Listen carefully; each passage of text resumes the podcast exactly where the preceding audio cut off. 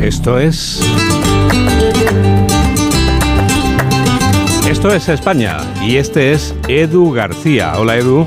Hola Juan Diego, muy buenos días a todos. En muchos rincones y más hasta ahora hace frío, es lo que toca, es lo normal. Las borrascas con nombres exóticos campan a sus anchas mientras las gripes, los resfriados y las bronquitis le siguen a la zaga. Yo creo que de manera cuantiosa, desmesurada.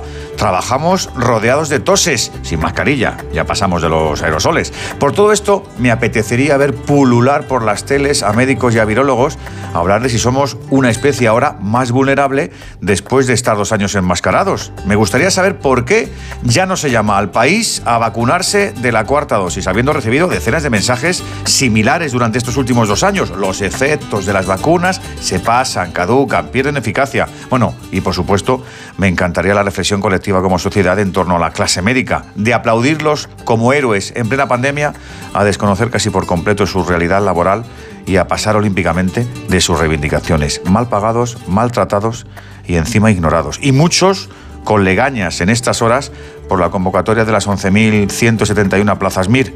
Más memoria y reconocimiento, compatriotas míos, que el olvido en estas cosas hace pupita. Buen sábado a todos. Abríguense. Abríguense porque hoy es un día fenomenal, ya que lo hemos dicho antes, es un día fenómeno para estar al abrigo de la radio. Mamen